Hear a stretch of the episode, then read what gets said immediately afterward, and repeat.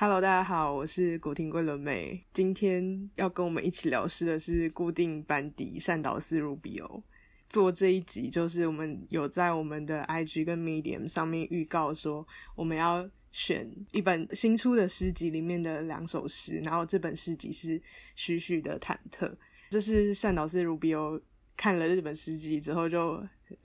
非常想要做这一集，那我们可以请他来讲他怎么被这本诗集吸引。这其实是一本非常非常新的诗集，就是今年一月的时候出版的。之前我们在谈的时候，我们在前面的集数有稍微用过一个比较，虽然可能有点粗糙的一个意象，就是说有些诗集它其实很擅长，就是比较直白的去把一些情绪等等直球一样丢给读者，所以我们就说这好像是一种直球诗的感觉，对，就是用一个很巨大的能量的情绪，然后直接。丢给读者这样子对，可是今天要跟大家分享的这个诗集，它刚好是另外一种对于诗的做法，其实是比较内敛啊，或者说用一个带有距离的思索的方式，在处理那个引发诗人的一些很原初的情绪。对，所以有趣的地方就在于说，他怎么样去处理，用诗，用他的诗意，用他的各种的文学的技巧，然后去处理那个。诗人跟原初的情感之间那个关联，对。虽然大家去看这本诗集的时候，就是会很清楚的发现，这一本诗集它收诗的跨度是很长的。许许他自己的说法，从第一首诗的成诗到现在公开的出版，其实这个跨度大概有十五年之久，对。所以其实也是一个青年诗人，但是他其实从学生时期就有不断的投稿，然后也有持续的在累积他的作品。但是我本人是真的过去孤陋寡闻，没有 follow 到他的作品，所以我真是完全就是是在这一本诗集才第一次认识到许许这个人跟他的诗作。是先在杨家贤老师的点书上看到老师的评论，就觉得哇，非常的有印象。后来就到书店去翻这本诗集。那时候看的时候，我的第一个直觉是。觉得这本诗集的节奏感非常的仰慕，对，就是包括说那个呃整个读起来的节奏感，还有那种非常有耐心去经营意象的的这个倾向，都非常的像仰慕。也因为这样，所以就希望可以在这一次的算是我们。番外篇嘛，就是原本说要做翻译师，但是不务正业的跑来介绍一本现实，就是因为哎想带大家看看，说不是一个非常直球的方式，到底要怎么样去处理，问文学方式来处理吃的情感。对，很开心你提到我们的 接下来要做的翻译师计划，那我现在可以跟大家。讲一下我我们今天要念的这两首诗，徐徐的忐忑跟斗士都已经在我们的 Medium 上面有。那 Medium 就在这个资讯栏连接都可以看得到这两首诗的原文。然后我们要做的翻译师的六位诗人名单也都已经公布在我们的 IG 跟 Medium。然后我现在来宣读一下，到底有哪些诗人。第一位是聂鲁达，第二位是策兰，第三位是辛波斯卡，第四位是季伯特。第五位是里欧纳科恩，最后一位是四山修斯。但其实这个顺序是依照他们的出生顺序，我们录音的顺序还没有决定。我希望大家如果对。这六位诗人的哪一位比较有兴趣的话，可以来我们的 IG 的翻译诗人名单公布这一篇贴文下面留言，告诉我们你想要听到哪一位诗人。因为你也知道，我们录音就是会间隔非常的久，所以如果想要敲完的话，就快点来留言，这绝对会影响我们接下来录音的顺序。一定会影响。所以，对这互动非常会影响我们的翻译师，也是因为我们在 IG 上面投票出来的，所以请大家紧紧的 follow 我们的 IG，因为我们。任何重大决定都不小心在 IG 上面完成。好好，就是工商时间结束了，再祝大家新年快乐。因为我相信大家 点开的时候，应该就是一个春节期间嘛。那春节期间最适合做什么？就是读，好好的来读诗。跟单老师如比我刚才介绍他怎么第一次接触到徐徐这位诗人。那我第一次接触到徐徐这位诗人，也是因为另外一位诗人的引介，是每天为你读一首诗的厉文琪，在他的脸书上寻找徐徐这位诗人。因为他那时候要做同志诗选，然后需要跟诗人做一些联系啊、授权之类的沟通，这样子。这是我第一次知道徐徐这位诗人，而且我后来有买同志诗选，然后我觉得徐徐的作品在整本同志诗选里面是非常亮眼的存在。在这一次呃徐徐忐忑诗集出来之后，我们要决定做这一集之后呢，我也也去看了徐徐的脸书。我跟圣老师卢比欧认识这位诗人的管道不太一样，因为圣老师卢比欧是看整本忐忑，那我是侧面了解徐徐这位诗人，透过他的脸书以及一些访谈，还有。他在他的新书发表的讲座上面的对谈，这是我呃取得的资料来跟大家介绍我认识的徐徐这位诗人，非常推荐大家去看徐徐的脸书，其实很容易找到，如果找不到再透过 IG 私讯我们好吗？因为我不确定他想不想被公开这个资讯，没有获得本人的同意，但是他的公开贴文真的是非常好看。我们刚才有说过，徐徐是被我们粗糙的归类在。直球师的另外一派嘛，算是比较隐秘的、比较深远的、比较难以一眼看穿这首诗要写什么的那一种诗人。但是他本人的个性其实跟我们一般人对于诗人、对于文学气质少女的想象是非常不一样的。就是他的兴趣是很长明，而且他对于时事的批判，我自己觉得是非常犀利的。不同性别的人相处，或是一些时事上的发生的性别争议啊，徐徐都有很。独到的分析，就是很犀利之外又很幽默，这是他的让我很很爱看他的脸书的人格特质。那大家如果去看他脸书，就会知道我在讲什么。对我们真的很不喜欢一直念人家的东西，都喜欢叫大家自己去看这样子。好。如同前面讲，其实就是诗人，他其实就有蛮广泛的各种对时事的关怀之外，其实我觉得他自己的整个经历跟背景真的也都很丰富，非常有趣。就是他其实本身是医疗相关的从业人员，然后他居然就是还等于在完成了就是医学相关的学位之后，就还有去应该正大进修劳动法相关的学分，这样，所以我觉得非常的惊人。对，总之就是，就如同郭文美刚才说，其实常常就是从诗集你可以认识到诗人的一种面相，但同时看他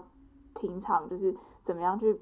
品味跟去评价一些时事，就是就是另外一个面，然后两边相互参照，就会非常非常的有趣。哦，然后我想要补充就是，因为我也是要了解徐徐这个诗人，然后我发现他。其实非常早年就开始写诗了，也是学生时期就开始写诗。那他也跟一些大概同年纪的诗人曾经创办过《风球》杂志。就是，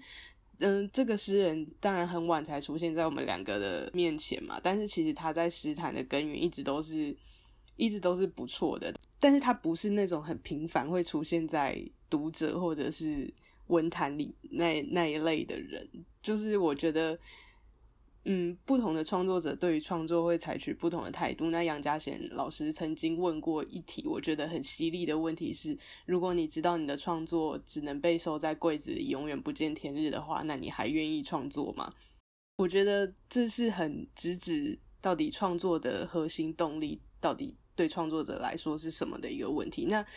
如果要以许许的案例来回答这个问题，我觉得许许是那一种，他其实不太在乎创作有没有被公开出来的那一类的创作者，但是他对创作的爱是，嗯，应该说他对创作的热忱和努力，我觉得是一定从他的作品可以看得非常清楚的。那许许自己在非常年轻的时候，就是二零零六年的时候，有算是自述过他自己写诗的历程。这一篇网络文章的名字叫做《少年诗人专辑永墨残痕》，是他以前曾经用过永墨这一个笔名。大概在高中升大学那个时候，大家就知道这个人是非常的早会，而且又很早就开始对创作想的非常多。不只是他自己创作的主题到底是什么，还有他的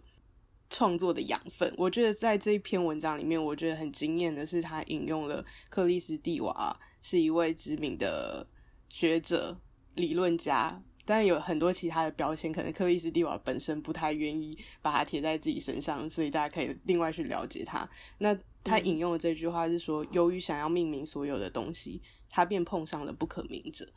因为我觉得，如果想要了解徐徐的诗，可能。看了这一句话，大家可以了解百分之二十、百分之三十。另外一半，如果要了解徐徐对创作的想法，是他在呃文讯报道他这次出版的访谈里面，他有提到一个日本的童话故事，叫做《鹤七的故事》，或者是台湾另外一个常见的翻译是《白鹤报恩的故事》。他对。对，就是白鹤报恩的故事。那如果大家有听过这个故事的话，就是有一个男子某日不小心救了一只鹤，然后这只鹤呢，在日后就幻化为人形，说要嫁给这位男子。那嫁给这位男子之后，这位这个鹤妻，她就开始要帮家里补贴家用，所以每一天她都会把自己关在一个房间里面。然后到过了一段时间之后出来，就会拿出非常漂亮的织锦给丈夫拿去买，就是补贴家用这样子。但是她就跟丈夫说：“你不可以偷看。”童话故事这样，但是这个丈夫就是会偷看。那偷看了之后，发现原来他的妻子在这个很阴暗、很隐秘的这个空间里面，他就会密室里对，在这个密室里面，他就会回复自己鹤的原形。而且开始把身上的羽毛撕下来，然后再织成织锦，这样子。对，所以许许对于创作，他觉得诗是手工艺，他觉得他的写作就其实就是在做跟贺奇一样的事情。我觉得这中间的嗯联想是，他同时也是在一个可能不被世人、不被读者看见的隐秘的空间里面，他。割下他的血肉，然后创作出美丽的织锦给大家看，而且这是很身体性的劳动，很很刻骨的那一种，把美跟痛苦连接在一起的经验。所以我觉得这也可以回到说，刚才我讲到杨家先老师问的那一题是：如果你知道你的创作永不见天日，你还你还愿意创作吗？就是贺奇这个故事，如果用来，如果是去来比喻他的写作的话，我觉得会是说，整个创作的过程都是不见天日的。那见了天日之后，要对这个创作的美抱有什么样的情感，反而会更加的，因为你也没有办法百百分之百的去去觉得说很喜欢，就是那一定会有一种就是心疼或者是疼惜在里面。而且你一定会知道，说那全部都是血泪，即便许许他本人的文字风格也是很很美的，嗯，哦，然后刚才单老师 Rubio 有提到说，他第一次看到徐徐的诗就觉得很像杨牧的风格。那徐徐本人他列出他在讲桌上列出了他受到哪些诗人的影响，他觉得是木心、杨家贤跟杨牧，所以其实是嗯，那个诗诗意的传承是。非常容易可以从文字里面看出来，不只是诗是手工艺这件事情，而且他还是会用一种非常刻骨，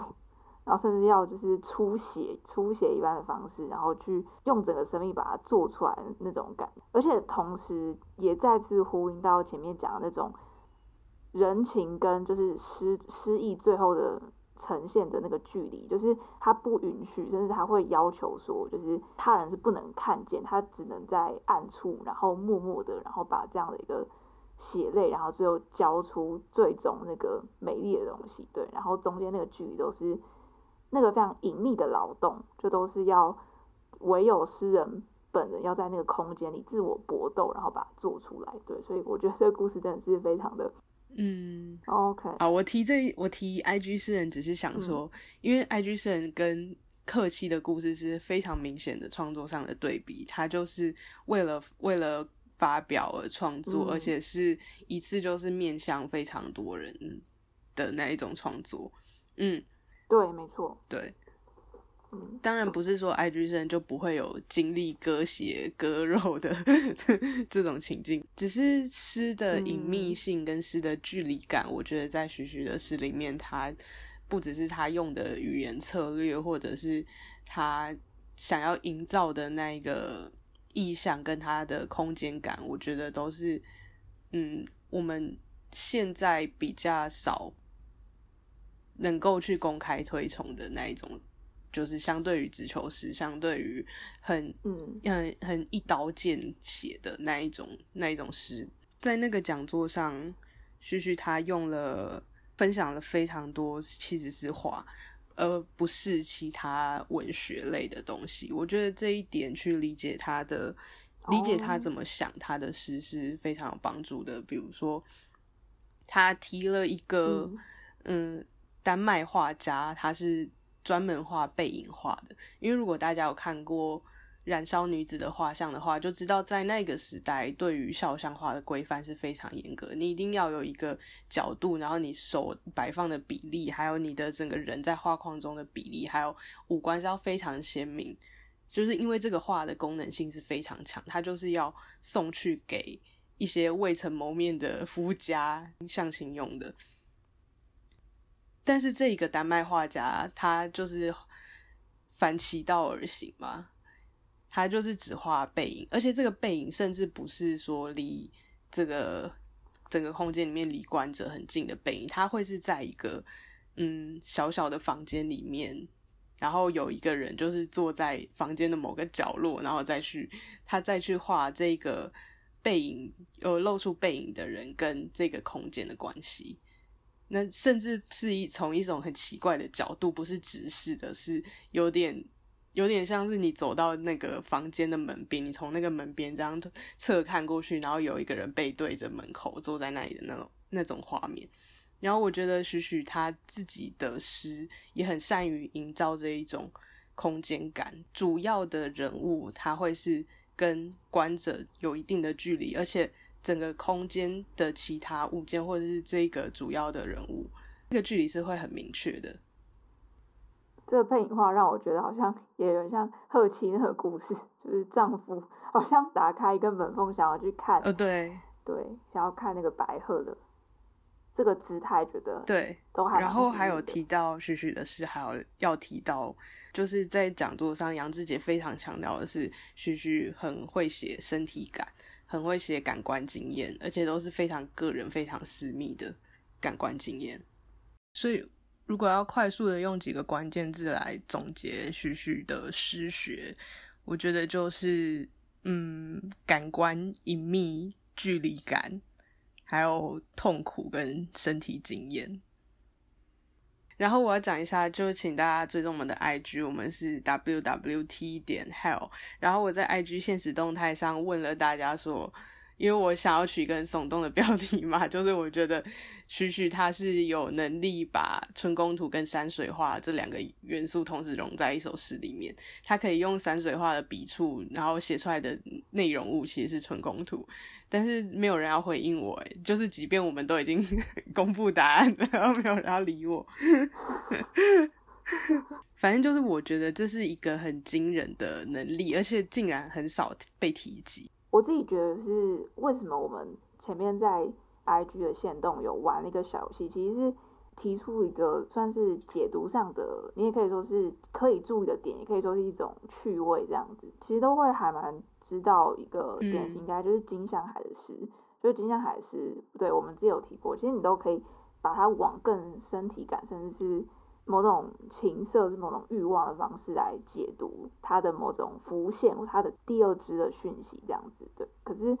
我觉得有趣的是，许许的诗其实有些你也可以用同样方式去读，但是他们是又是跟金向海完全不同的文学记忆来营造那一种哪一种感觉对。那像杨家贤老师，其实在这本诗集的书评或者说序里面也有提到这种文字上的能力，就是他是用一种非常。精细，然后的方式让你感觉到，哎，那里有非常贴身，然后非常精细的那种情色在这里面。对对，像单老师讲的，这是完全不同的文学记忆，所以应该说没有看过到底诗要怎么写的很很情色，要怎么文质彬彬的下流的人，很推荐徐徐这一本忐忑诗集里面另外一首叫做《造物》。对，大家可以私信我们的 IG 来传给大家，或是直接去买那本书。毕竟这位诗人是十年来第一次出的一本诗集，即便他从学生时代就开始创作，所以这本诗的还是非常值得购买的。这个春宫图的大家可以细细的品味。那另外一首斗士是因为忐忑其实是相对短的诗，那斗士。这首诗其实是我初看到的时候，忐忑跟斗士里面，我其实是比较喜欢斗士，因为我觉得斗士是相对比较长，而且可以比较看得出诗人的文字功力跟很清晰的他的镜头的推移的诗作，对，所以我们无法割舍，我们就两首都讲。忐忑它的节奏感跟意象的块面，其实我觉得属于留白比较多的做法。可是斗士比较像是你会感觉到诗人他好像很稳的在稳稳的在在长进，然后好像用一个长镜头，然后很缓慢的推移，然后一步一步非常绵密的把一个呃空间感非常细的铺排在你的面前，所以它的那个画面的构图跟就是斗士的画面感跟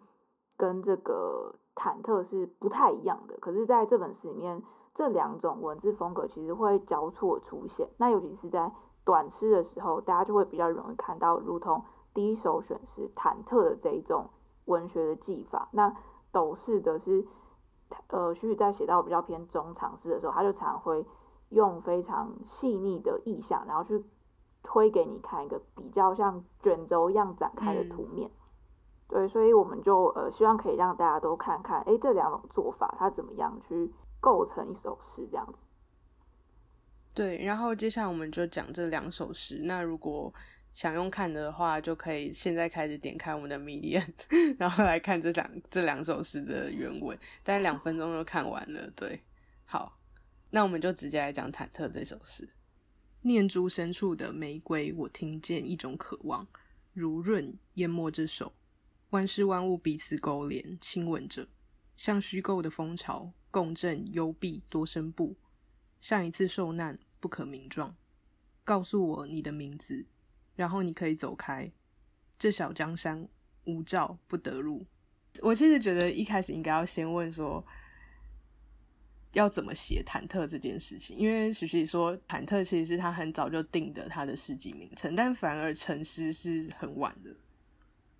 就是忐忑确实是非常难写的一个状态，你要怎么去把那种起伏不定，而且又不落于俗套？因为大家都会说有没有蝴蝶在胃里面啊？这种这种很已经被用到烂的烂的意象。再重新去表达这个状态，这个每个人都有，但是每个人都很难以精准的表达的状态，他用这首诗来写出来。嗯，就如同桂纶镁刚刚说的，其实就可以观察说他怎么用非常自己独到的方式去写忐忑这样的一个状态。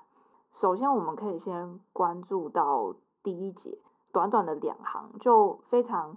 精要的展现了徐徐他很常用的一种文学的手法，叫做联觉或者是通感。那意思就是说，他会非常灵活的去，呃，灵活而且非常快速的交替使用我们的各种五感来描述他想要传达这些感觉。可能是，比如说，可能是用听觉的方式来传达视觉，或是在嗅觉的部分很快的接入一个呃。触觉等等，所以你会感觉到这个空间感跟体感非常的绵密，而且不断的转换，而且就会有一种你好像置身到一个诗人营造给你的一个很立体性的一个呃状态里面。那比如说像我们这边就可以看到念珠深处的玫瑰，那基本上这边在念珠的深处看到玫瑰嘛，是一个视觉性的一个意象。可是接下来他马上就接到我听见，所以从视觉转到听觉。那再来就是在讲一种渴望，那一种渴望再往下读的时候，你就会发现它其实比较偏向触觉，甚至你可以说心理的感觉等等。所以这边就是在一个非常短促的一个句式里面，它就很很快的丢给你视觉、听觉跟跟触觉的一些感受，然后是非常绵密的。是我们可以再注意一下，说他选的这些词的一些性质。呃，可以发现到他这边念珠深深处的玫瑰嘛，那念珠其实就是我们说像一串这样的，说佛珠这样的一串，你可能会数算，也就会有比较偏向可能是神秘性的宗教性的一个意象，对。但是他在后面的时候又把它导引到比较身体肉体性的这种渴望，所以呃，然后我觉得如果大家之后再去看，就是忐忑这一个诗集里面。其实我觉得都融合非常多这样技巧，就是用一种神秘性，甚至包括神或是一些宗教的一些意味，可是它都会再去贴合到非常贴近的这种我跟你的这种可能是人世间的关系等等，然后这两个东西常会用一种很复杂的方式互相参照，甚至是无法分离。神秘性的感受跟肉体性的欲望等等，它是交汇在一起的。对，那忐忑这首就还蛮清楚的展现作者这一种做法的倾向。嗯，然后我觉得这两句。嗯，光念珠跟玫瑰的选词都已经把忐忑这首诗的质地很好的做一个定调，是它既有念珠这种很神圣性的，而且是很很定、很深重的东西在第一句，但是又有深处的玫念珠深处的玫瑰这种，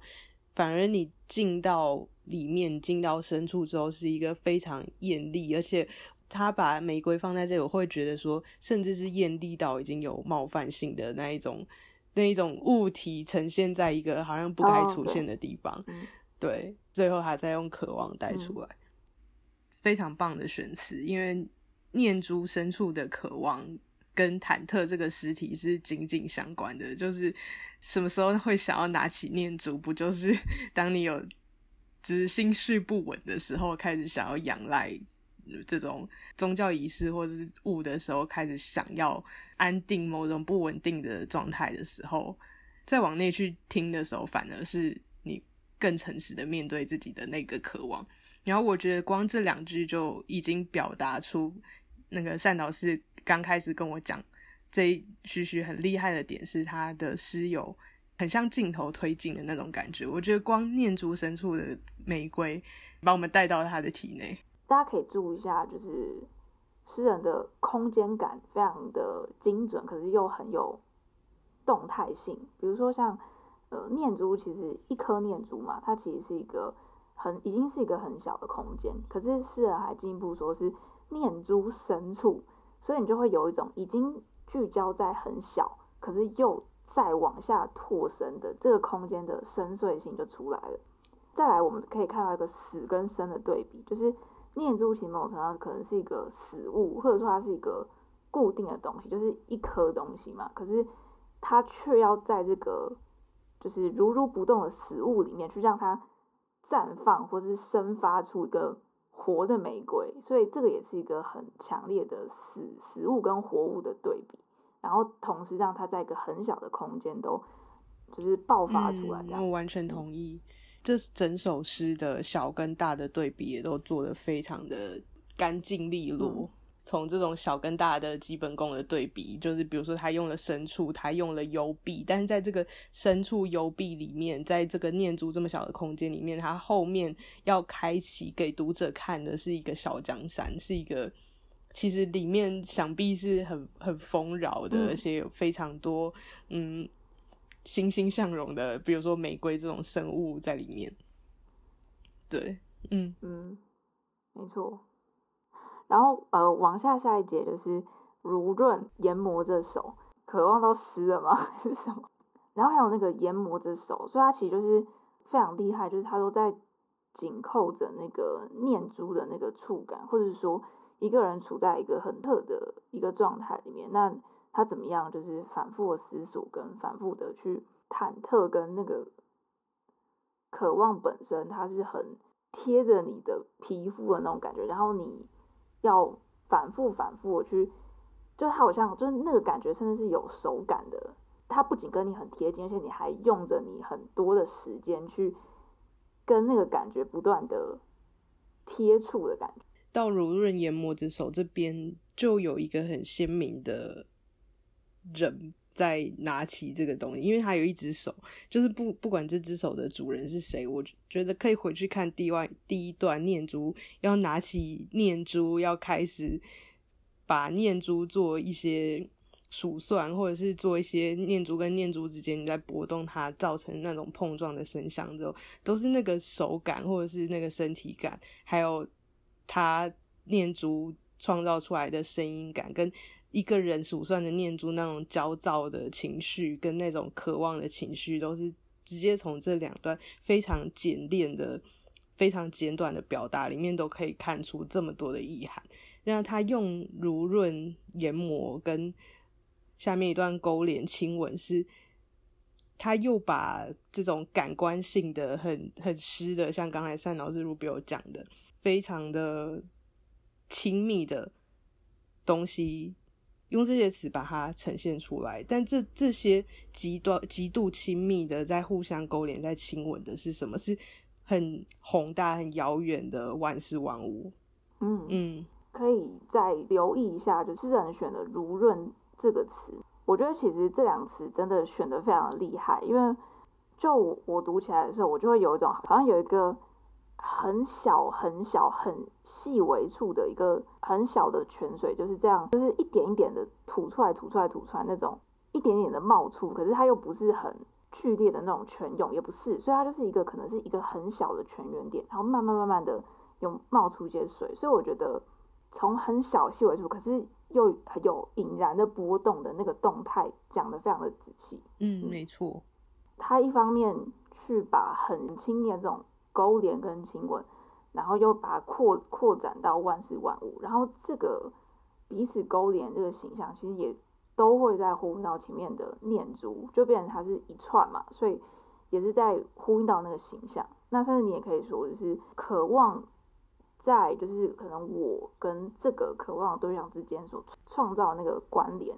跟那个羁绊或者纠缠，它也是一种勾连。那这个东西它也就如同这个念珠，就是串为一串这样，然后它就有也是这样非常密不可分这样在一起。对，对，所以是念珠或渴望或玫瑰，甚至都可以一直延续到这第三第三段这边。没错，然后我们再往下往下看这一节说，呃，像虚构的蜂巢共振幽闭多声部，那呃，我自己会觉得，其实光是这两句，如果我们比较跳脱来看，它其实就非常好的说明了许许他的他的诗学，也就是说。呃，你会发现徐徐在我们前面一路这样呃解读下来，会发现说他在诗里面所放置的意象，它都不会是一个很简单的，好像点对点之间的对应关系，它并不是很简单的这种直线的反射，而是它会非常厉害的营造一个空间，让读者感觉到这些意象都是可以用，好像是放射状的彼此在碰撞，或是彼此你可以做双线多线，就是。非常复杂缠绕的解读，然后好像他们彼此之间都可以用很好的方式去呼应，所以就会有很多的共振跟多声部的感觉。就像我们前面讲到说，可能念珠这个意象跟渴望跟忐忑，这全部的感觉，它都是一个很共振跟多声部的方式，在让读者感觉到这些事物彼此的关系，然后也不断的扩大你对于。忐忑这种感觉状态的一个的一个感受，对，嗯，这这一段也是联觉，因为虚构的蜂巢是一个画面性很强的东西，但是蜂巢又同时有共振幽闭多声部，其实是听觉上也带来听觉上很丰富的想象。然后我觉得这一这一段也是很很直接的体现说。到底忐忑要怎么写，或者忐忑对每个人来说是什么？那就是碰撞或共振。嗯，共振是非常有身体感的，还有多声部就是听觉嘛，所以同时有视觉、听觉跟这种感官、感官的联想在在这两句里面去讲忐忑这件事情。而且你可以想象，蜂巢是有非常多的孔隙的，那这些孔隙又。互相共振有闭多声部，然后等于是说，在一个非常小的念珠深处的，或者是他想要营造那种很紧密的空间里面，有非常多的事同时在发生。那同时在像刚刚盛老师如比我讲，就是互相的共振、互相的对应，然后即便看起来无关的那一种嗯震动嘛，它都可以在更宏大的这种万事万物彼此勾连的这种。关系里面产生可能加成效果，嗯嗯，没错没错。而且我在有一个有一个联想，就是说，因为蜂巢嘛，它就有很多蜂巢型、很多格状这样，所以其实某种程程度上也是在讲说那一种忐忑跟渴望的，好像很无孔不入的感觉，就是他们钻入各种的孔窍，然后全部的这些。孔洞这些缝隙全部都在就是震动的，或者都在呐喊着这一些感觉，所以它的那个空间感是非常的细腻又很丰盈的，对。然后甚至我呃，就是还可以，如果再呼应到前面的如润的话，其实你也可以想象蜂场面可能有蜂蜜嘛，就是所以它也有一个可以生养出，或是可以涌现出、累积出一些这种蜂蜜这样的一个非常甜美的东西。所以意象其实也是可以在扣完到他前面讲这种好像有某种东西生发出来，然后涌现出来的这种状态，嗯，就如同这一句话他说的，因为它是虚构的蜂巢嘛，所以。所以我觉得这个也很巧妙，就是一方面你知道说，如果它真的是一个风潮的话，当然会应许你一些就是很美好的积累，就是这些很甜美的事物。可是因为它是虚构的，所以又有一种甜美的落空。这一面的怅惘就是很跌宕的。好哇，你如果用怅惘，然后要接下一下一段，我觉得是非常的完美的一种诠释是。像一次受难不可名状，我其实觉得这一段要去用其他的诠释或用其他的言语再把它表达出来，是就是绝对是违反这个诗意的，因为他都已经写了不可名状，而且一次受难就是哇，如果他前面这么共振幽闭多声部的，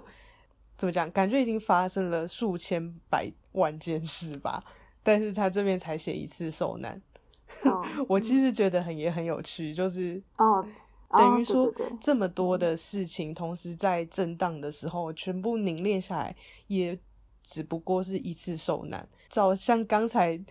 在毛泽鲁比有讲的这种甜蜜的落空，这种虚构的，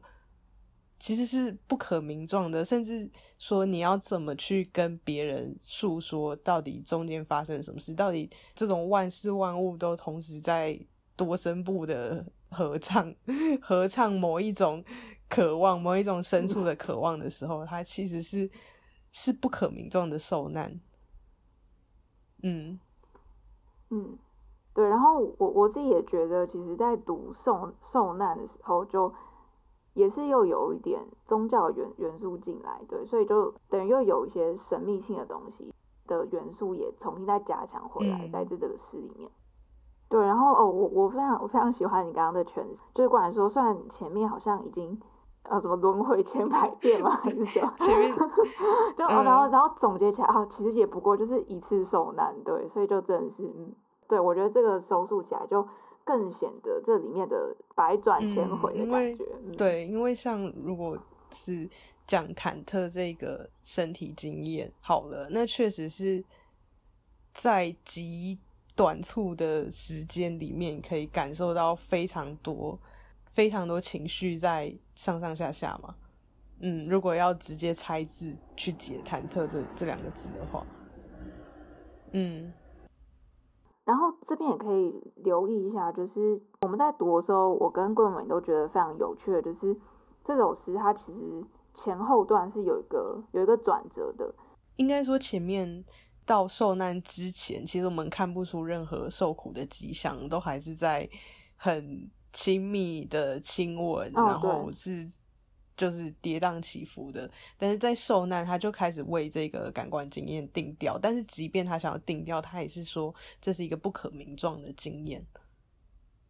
所以在这个转折到最后，这整首诗要把它收束起来，我觉得去。再从不可名状这样看下去，我觉得其实送难这件事情，就是它就显示出某种接续感。如果是耶稣为世人受难，那好像这个受难者他的位阶是高于这个世人带给他苦痛的世世人。但是因为，但是一般一般说，就是如果要在这边这个受难要就是看到后面的转折的话，就是有一个肇事者的形象已经出来了。应该说，这个肇事者，我们就把现在把问题指向这个肇事者。对，但是他面对这个肇事者的态度，我其实是觉得很幽默的，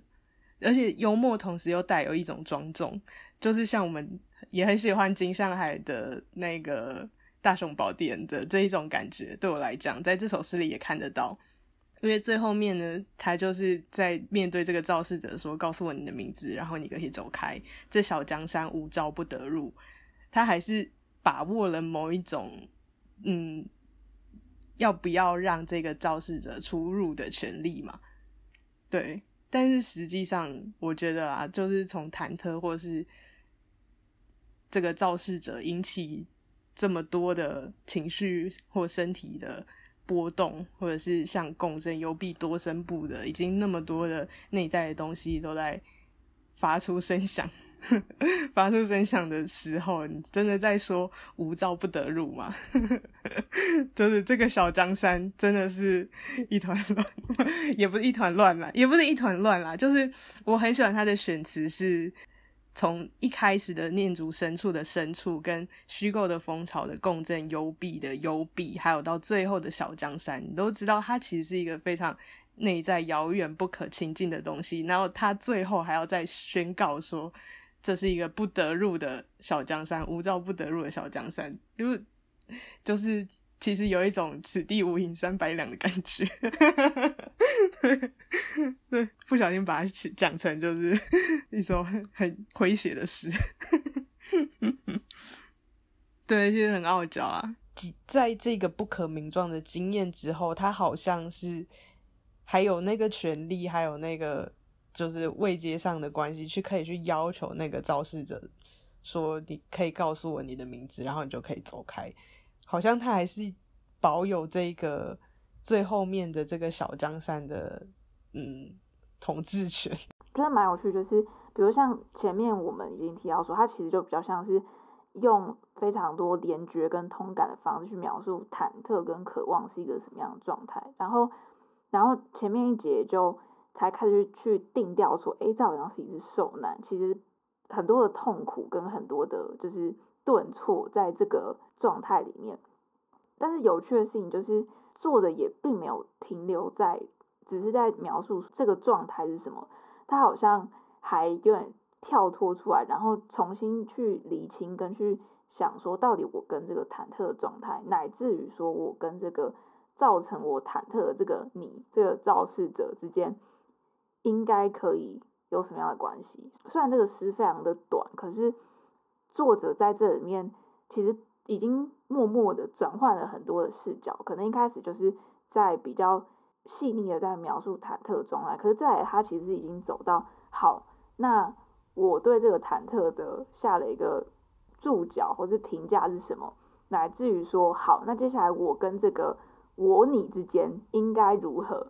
所以他其实是有一个递进的感觉，对，然后一步一步去处理处理这个。处理或是面对，或者说思索这个状态。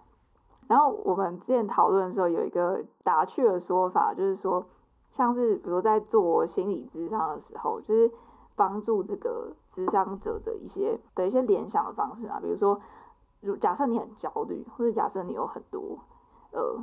焦灼啊、挣扎、不确定，那你就可以。想象，比如说，哦，你的焦虑好像是一个动物，比如说，可能是一只小狐狸，好，或者一只兔子，然后你就可以假装抱着你的焦虑，然后可以就可以跟他说，我说，哦，我我可以看见你了，就是就变成说，就心理智障来说，有点像是比起你完全否认你的感觉，然后把它埋在深深的你的心的地层之下，与其这么做，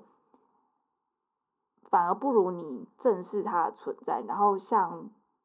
抱着你的玩偶，绒毛玩偶这样抱着它，其实 Hello，我的焦虑，对，其实那个反而是某种契机，或者说正是因为你想办法把那些非常艰难的生命的东西挖掘出来，然后试着跟他去展开某种关系，展开某种互动的时候，哎，好像好像才会。有可能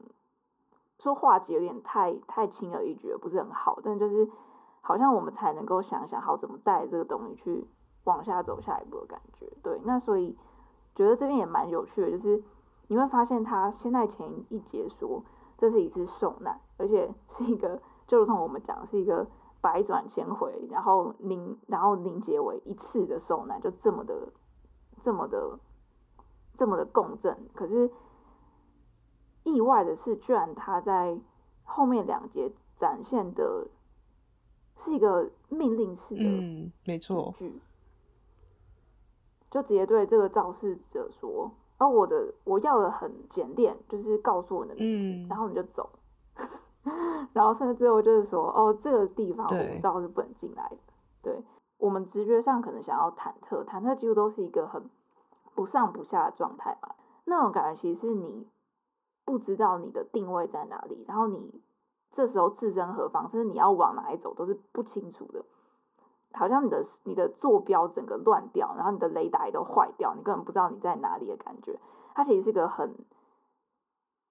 无助的一个状态。可是意外是，作者写忐忑小，最后反而是这个我，嗯，变得很有权威，嗯。对，而且我觉得从不可名状到已知这个肇事者的名姓，就像你刚才讲，我们终于可以开始处理一些焦虑，或者是低潮，或者是其他的身体经验，甚至是这个转折是非常快速而且明确的。他说：“然后你可以走开。”其实甚至没有任何的犹疑在这忐忑的诗里面，然后甚至是他已经很。紧紧握住了他自己下诏的权利，跟他统治他自己的小江山的权利嘛。但是，但是这其实读到最后面，还有一点那种傲娇感在里面嘛。而且，这个渴望到最后，是我我你觉得消散了吗？就是彼此勾连亲吻的，然后这么绵密的身体感跟这么亲密的感觉，像一次受难。但是到了最后，他。想要驱逐的那一个肇事者，在前面可能是，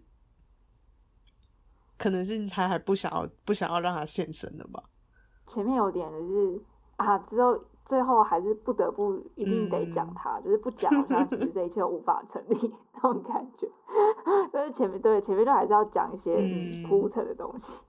念一下是杨家贤老师，就是对于这一小段，老师有一个非常。短小但是很精当的一个评语，就是说，老师说他觉得其实像小江山无招不得入，其实这是一个非常精细的情色。然后老师说，就是这一段其实吴宁就是在展示欲望的卷轴，小江山如微雨深宫，爱的权威隐秘的嬉戏。所以我们读的时候，其实就是也觉得非常有趣，就是等于前面是很忐忑嘛，可是到最后就是诗人就往幻化为女王这样。对，就是最后充满爱的权威这样。我觉我觉得那个理解非常厉害，就是小江山无照，怎么会突然变成女王呢？怎么会从受难者变成女王呢？他把握这种 cosplay 的那个，在这首诗的精髓里面，真的是很厉害耶！果然就是不一样。好，姐姐就是不一样。好，我们刚开始在。IG 上讲的就是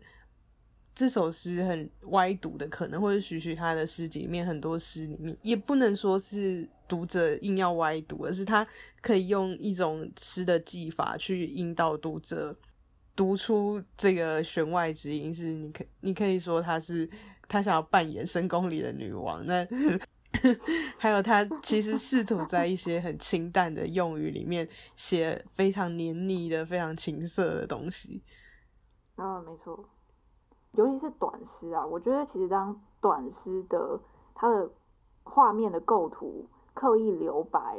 然后又使用这么共振式的连觉式的意象的时候，其实我觉得，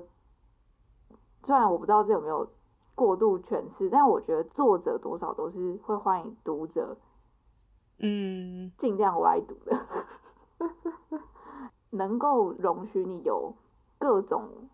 歪读、各种折射、反射、绕射这种种读法的诗，我觉得，我觉得特别是一种诗人跟读者之间有趣的游戏，这也是另外一种爱的游戏，嗯，爱诗的游戏。刚才盛老师讲的话让我想到，嗯，防疫措施的林宇轩，他有讲过，我之后会把那个链接再放下去。到底什么样才算是读懂一首诗？就是你提出一个对这首诗的诠释，而且你可以在这个文本里面找到印证。那忐忑这首诗，就像单老师刚才讲的，我们非常多元的，甚至是很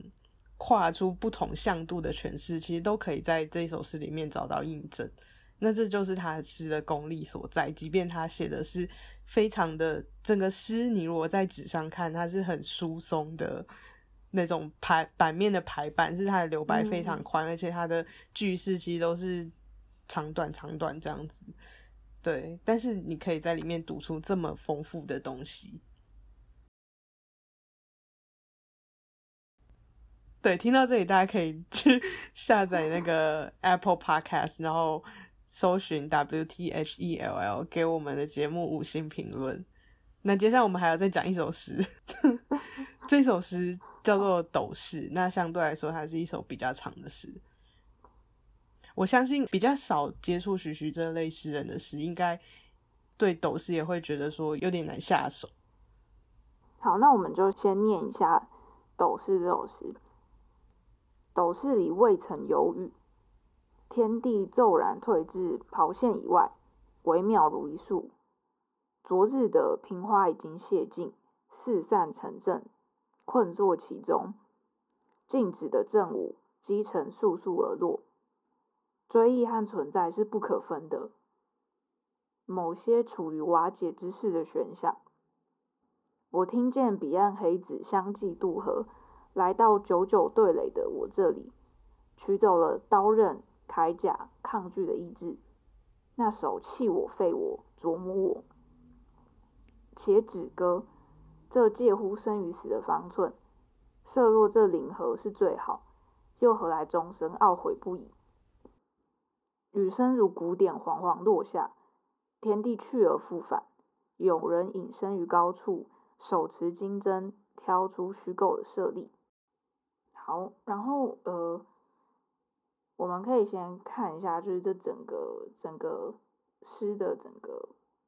结构。那可以发现，其实整个第一节就是一个非常，呃，是一个非常大的一个构图，就如同前面在解读忐忑一样，同样是一个会非常压缩的使用大跟小，然后静止与动态等等，就是也很压缩性的在一个画面里面把这些。对立的元素全部加进来的一个做法。嗯，你点出这一点很厉害，因为斗士这一首诗，我读完，我觉得他想要表达的就是在一个极狭窄的空间里面发生了极巨大的事情，而且是时间快速、非常紧凑，而且是生与死之间的大事。然后在整个文字的排列上，也有也也有这种视觉的效果，就是是紧凑的。我读这一段的时候，其实我会很快的读，就是从斗士到处于瓦解之势的悬想这，就是紧密相关的写法。因为像天地骤然退至跑线以外，像骤然跟跑线，嗯，都是很快速且强烈的用词。然后还有平花已经泄尽四散，积尘落下跟瓦解，就是很。天崩地裂，但是这个天崩地裂是非常快速，而且在一个相对来说，它在这个部分里面又写出了另外一种静止。那这个静止是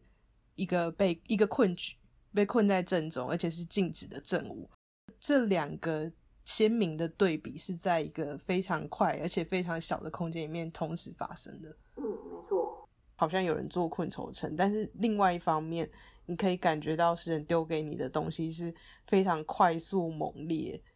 而且是非常大的东西。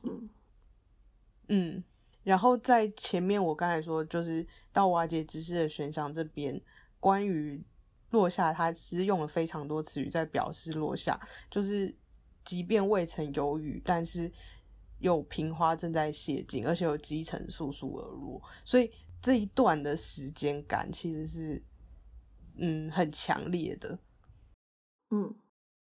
像品花谢尽的时间感，跟积尘簌簌而落的时间感，我去其实觉得也是不一样的。是品花要谢尽，是从花开到花谢嘛？那积尘簌簌而落，也是要有一个呃，先有一段时间的积累之后，突然不知道发生什么事，开始积成簌簌而落。然后他这边 quote 起来的一句是“追忆和存在是不可分的”。用这一句来理解斗士这首诗想要写什么？是这个时间感的凝聚，是他用追忆跟存在是不可分的来表示说，只要你开始回想，就可以把这个静坐在正静止的正午的困坐在静止的正午的这个叙事者，又带回去一个可能平花谢尽之前的那一种时间感在里面，嗯。但是这个选项在下一句，他又直接又把它打破，就是说这是一个处于瓦解之势的选项，是是可以想象说这边在写的其实是一个事发过后不知道多久，事发之后的惨剧。嗯嗯，这一节我觉得他一样用了一些对比性。或是某种反差性很强的词语在布局这个画面，比如说像平话已经谢尽嘛，至善成正，像这一些，我觉得就会很明显是用可能是一个已经凋谢的，可能是比较软的，甚至比较残败的花朵，可是它所铺排出来那种威吓感，或是那种杀气的感觉，那种把你困在里面的某种，好像一个战场的感觉，所以就是用一个很。很软的、已经无力的苍白的东西，可是它最后却是带来杀气。那类似这样的一个对比感，它都是透过这个图画去去说明。对。然后我觉得也很很厉害的地方就在于说，你会发现，如果你只单看这一个诗人他现在所处的情况，确实是非常非常的日常。就是一个静止的正物，可是他这边的布局却非常巧妙，他就提醒你说，哎，其实你现在看这个时点，它好像很日常，可是其实你并不知道它背后推演起来，其实前面经验非常多，可能是腥风血雨，或是有很多很巨大的这种对战的东西刚刚刚发生，然后可能只是一瞬之间、一瞬之前的事情。所以这个就会让你感觉到，哎，这个画面画面感好像就是整个就很动态，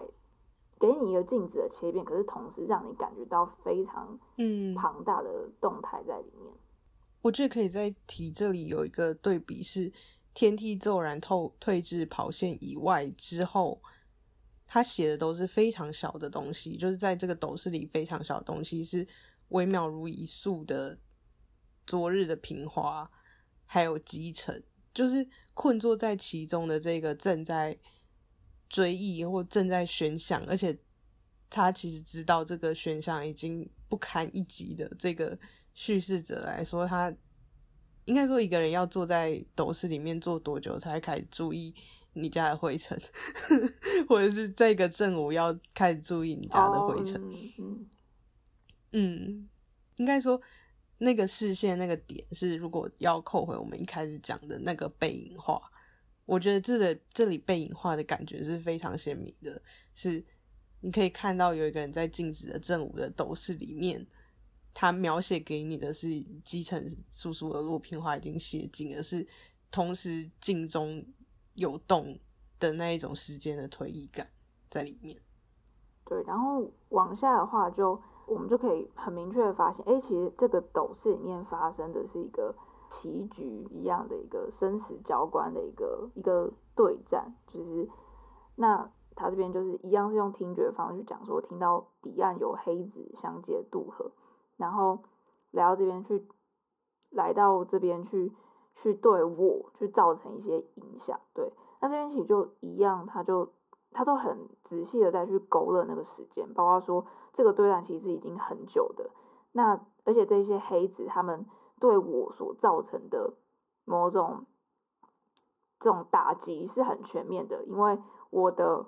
武器还有我的这种自我保护的这些铠甲，跟我甚至是我的心心智，我的想要抗拒的这个意念，就是全部都被很立体战线的打掉了，对。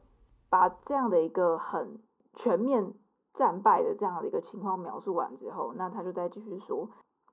那手弃我废我琢磨我。那我其实读到的时候，我自己觉得，就这个动词真的都选的非常的非常的精要。对我们前面讲到说，就是他的这个对于黑子所代表的那个敌方对于我的这个击打是很全面的嘛。那这边还进一步去讲说，我是被气跟被废，所以我觉得，我觉得这个是很巨大的一种失败，哎，就是他不是就是。我们讲说对战失败有赢家输家，那个都还比较像是在一个平等的一个，就是一个对等的界面上，然后哦，所以你有赢有输这样。可是你们都还是比较像是平等身份的玩家。可是今天他讲那个那手弃我废我，那个几乎有点像是一个在高处你看不到脸的一个一个人，你只看到他的手，所以是一个比你更高的对象。然后他对你做的事情是全面的。否定你，所以你不只是失败，你是你是在某种价值上、能力上、资格上全面性的被否定，跟说你不是一个东西，有点像这种感觉，对，嗯。所以我觉得就是，虽然这个句子都很短，可是你可以发现作者在选词上，我觉得后劲都非常的强。嗯，对他选词用黑子对垒跟嗯。刚才单老师如比有强调的手，我觉得非常明确的点出斗士他这一首诗要写的是方寸之间的厮杀跟方寸之间的战争，包括他选用刀刃铠甲跟抗拒的意志，就是即便在很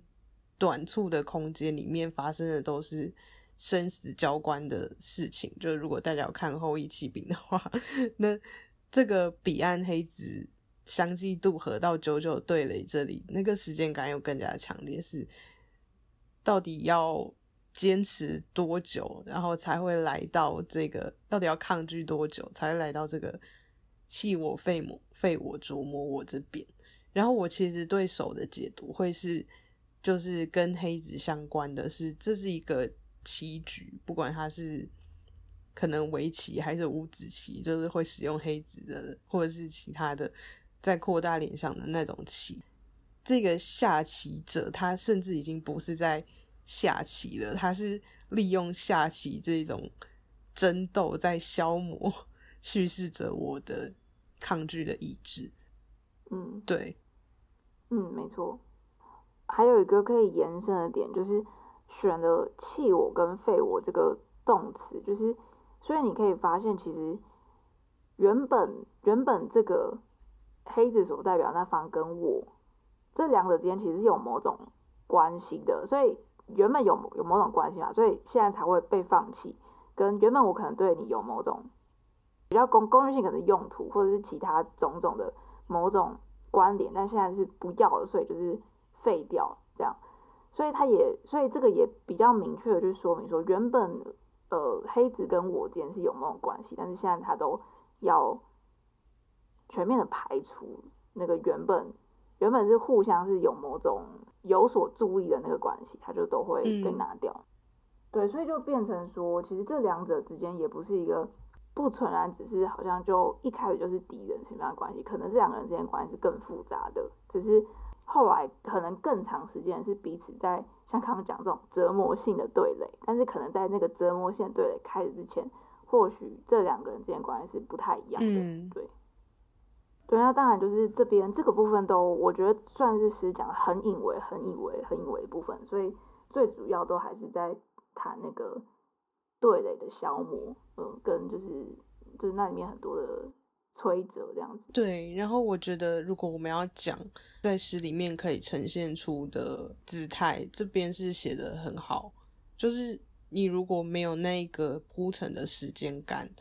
那你去说。弃兵，或者是去说战败，去说放弃抵抗这件事情，就不会这么的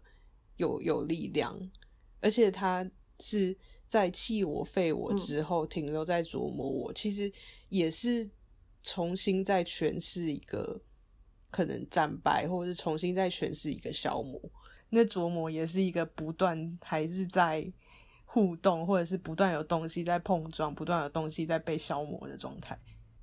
我觉得如果很在意时间的你，会觉得很多时间通常都是在被消磨掉的。你把消磨把它换成琢磨之后，就会觉得说，即便是这么的摧折，即便是这么的晦气，还是有什么东西是可以被打磨出来的。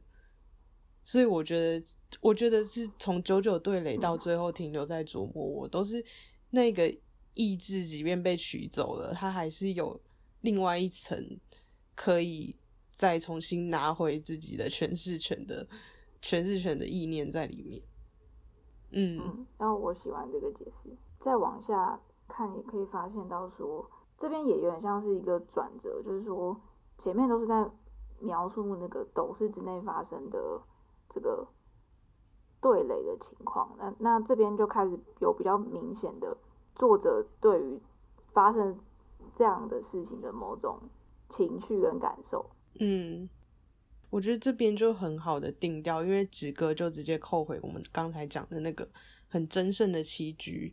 在溃败之前，他觉得那我们可以不要再争吵了，我们可以不要再争斗了。这介乎生与死的方寸，也是整个很紧紧扣着这个斗士，他前面铺陈到现在，点明了这这就是方寸之间发生的生死交关的大事，生死交关的争斗。然后叙事者是。他所能期盼最好的事情就是零和而已。他甚至觉得说，这是没有人可以，应该说只能有一人可以从中得获获得益处或者获得胜利。但是，他所以他所能做的最好的打算就是零和而已。但即便都已经退到这么后面了，即便即便这个叙事者都已经。怎么说？他已经没有，他已经被取走抗拒的意志了，但是还是很，还是很懊悔，而且是终身懊悔。嗯，我觉得从设弱到又何来这边，其实是还就是除了懊悔这两个字可以看出他的情绪，设弱跟又何来也是有那种反反复复的假设，反反复复的考虑，说到底应该要怎么应对。的那种心情在里面，嗯嗯，好，然后我们就可以进到最后一节。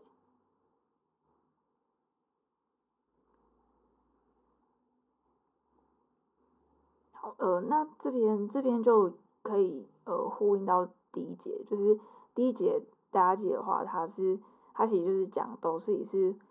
未曾犹豫的，然后天地是已经往后退到跑线以外，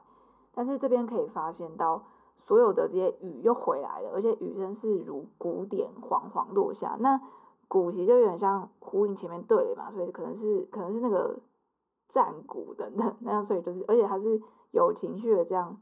恍然的这样落下来，然后原本退开的天地也都回来。那所以其实借由这个。气候整个环境的改变，其实他也在呼应着前面讲到说，作者说处在这个斗士这种对战跟战败那个情况，其实可能它都存在着像是追忆啊，或是现在的这个现状之间的变迁，所以它其实时间有变化，或者说其实有一些那种静止的情况，可能是发生在他的选想中，就是前面讲了，他会不断的反复的思考，或去想说，哎，这件事情到底是怎么样？对，那。可是，如果脱离这个行将瓦解的选项，那当选项这个真的去瓦解的时候，那最后就是回到这个雨声跟天地这种非常汹涌的，然后很剧烈这些东西，又重新重新回来。对，那最后收束则是去说，呃，有人隐身于高处，手持金针，然后跳出这个虚构的设立。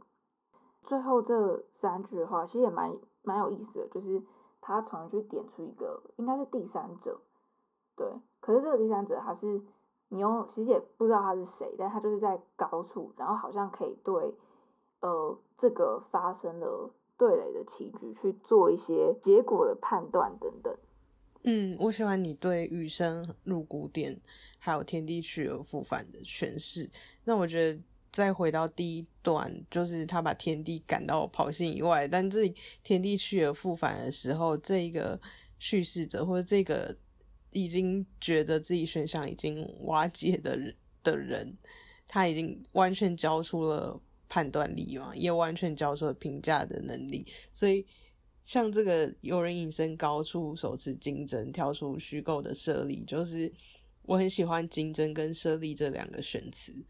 竞争是非常仔细的去检视这整个事发之后到底发生了什么事。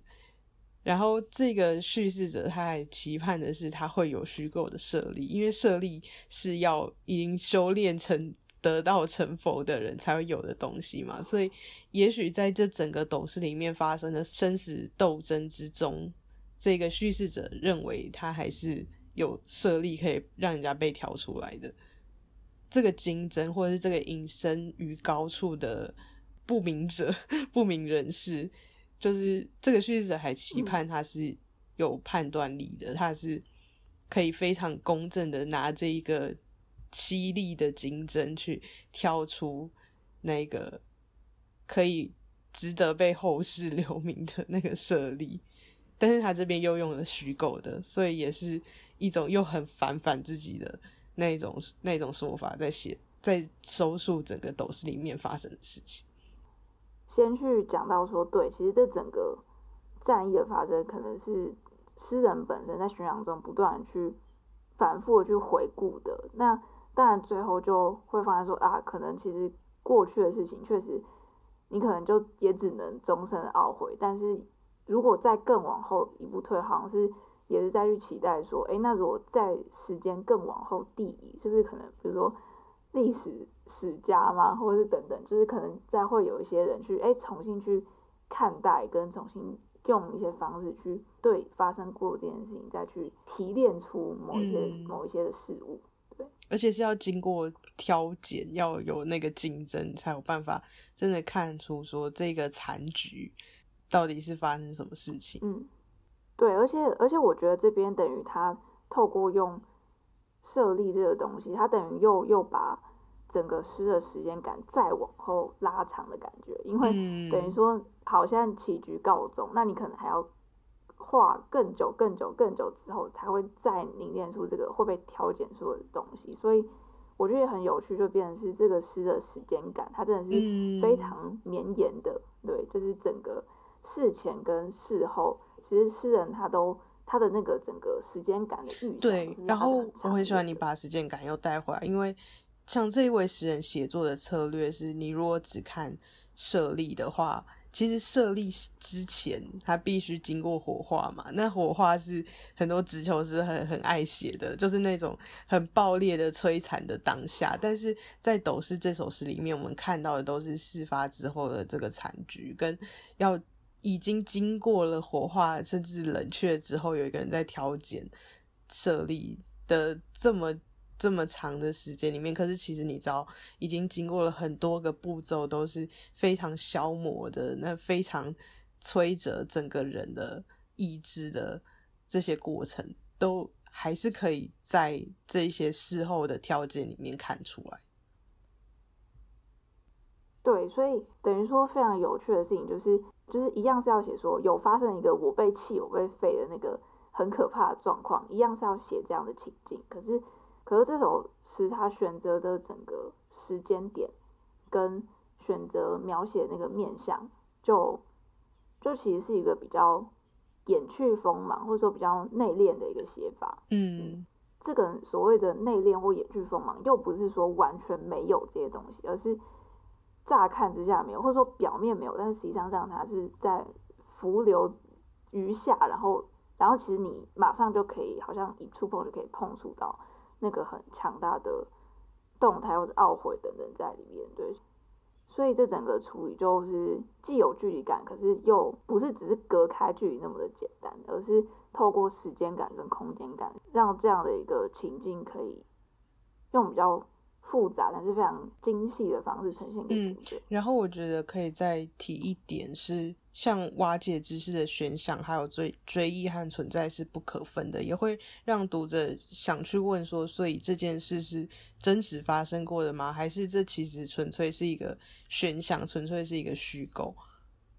对，但是又是在这个可能终身懊悔这么切实的，或者是弃我废我琢磨我这么切实的身体情感那种来来回回的拉锯里面，又很难去否认这是完全虚构的，就是因追忆和存在是密不可分的。嗯，对，嗯，好。那我讲一下，读完这两首诗，其实大家可以知道，徐徐的写作策略就是他选取的角度跟他使用的语言都是在拉远读者跟这个作品的距离，但是其实他写的东西是非常隐秘的，像忐忑就是身体内部的经验，那斗士甚至也是直接把你带到了他的房间里面，对。最后再也稍微谈一下，就是同样也是其他的青年诗人对这本诗集的一个诗评这样。然后我这边就是简简单的摘要一下诗人廖启宇对这本诗集的一个短评。他认为说，从文学评论上的观点来看，台湾的战后抒情诗就是有很多非常好的作品。其实他们的厉害之处都在于说，他们很清楚去区分。诗情还有人情之间的差别，就是一个诗，他其实会很敢于或是很勇于说，我去隐藏了实实际发生的事情跟实际的那个人情是什么，然后我只在诗里面透过我的技法留下诗情，作为一个隐为而万有的线索。对，廖启会认为说，其实你并不是真的在好像如实的在一一对应这样，只是把时事跟人情刻画出来，其实不是。而重点是要去呈现说诗人怎么去思索那个原初之情，所以它其实是关于感情的思索，所以是一种另一份感情。对，有趣的点就在于说，我们就可以去观察一个诗人他是怎么在诗里面去呈现出一个虽然和原初之情有关，可是却绝对不会被原初之情决定的这样的一种精工打造的一种感情。对苦苦心经营的一种感情，对，可以这么说。呼应他这样的一个评论，我觉得就可以知道说，为什么我们在徐徐的诗里面常常看到是他的这些背影画，常常看到的是他用很大的块面，甚至刻意的留白，去给我们很多的空间感跟时间感。可是你其实很少看到他直接好像告诉你我跟你之间发生了什么事情。其实他很少这么做。对，那我想到我。的一个就是可能有点歪楼的联想嘛，就是想到说之前有一段时间，大家好像都在脸书上有在转传一个那种就是漫画，就是在描述呃芬兰人的社交距离，但是这是在疫情之前，所以他其实是想要描述芬兰人彼此之间一种很有趣的距离感。那其中一个话我觉得很好玩，就是他在讲说，因为芬兰人彼此之间其实很害羞的。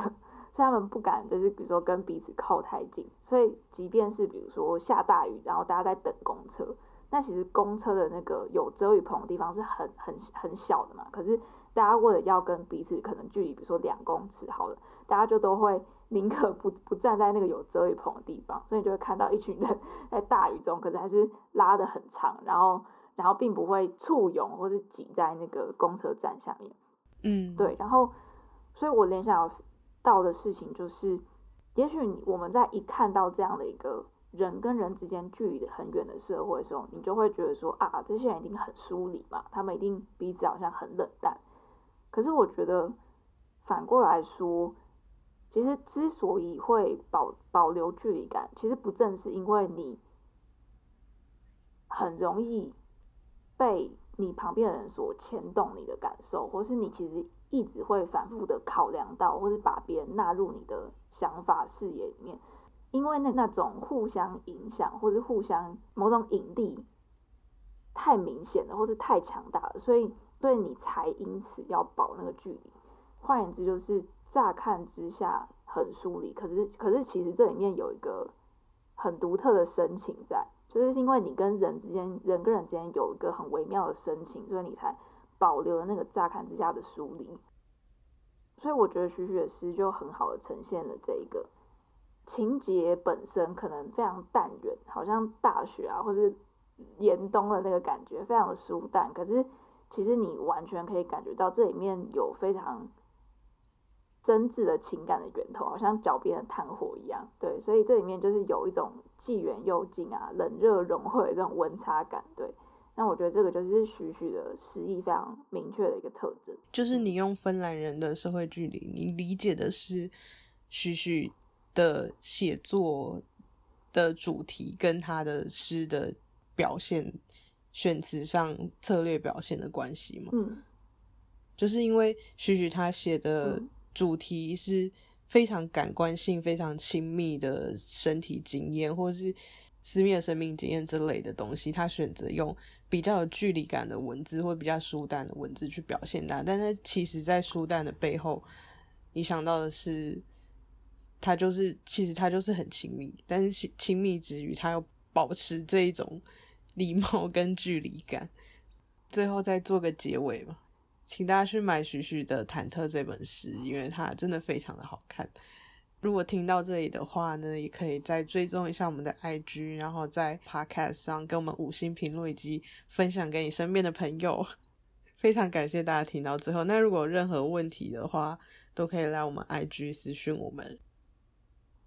对，然后欢迎跟我们讨论。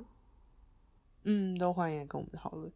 然后我其实听到很多人说，觉得诗就是要自己念，但是我觉得诗评跟很多人会去看影评，会去看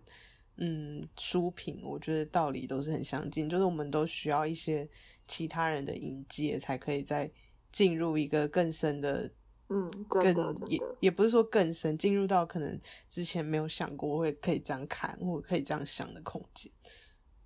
就像我每次跟桂纶镁讨论，我都觉得哇，就是你听到一个人的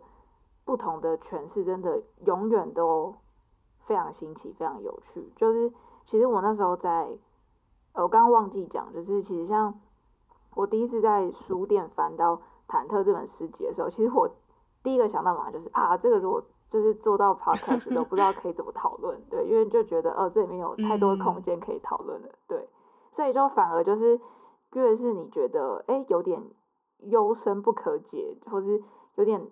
难懂似的呢，就是它就越适合，就是大家都可以来一起被邀请到这个诗给你的诗所营造的空间里面，然后大家都可以来看看，就是我们在这个里面就是生长的怎么样，然后有什么样的感觉，嗯。在讨论之后，你就会发现每一个选词，或者是每一个不同的句子跟句子之间的关系，都可以再重新被发掘出另一层深意。我觉得这是讨论时，或者是做任何不管是政治讨论、文学讨论里面很有趣的点。嗯，没错。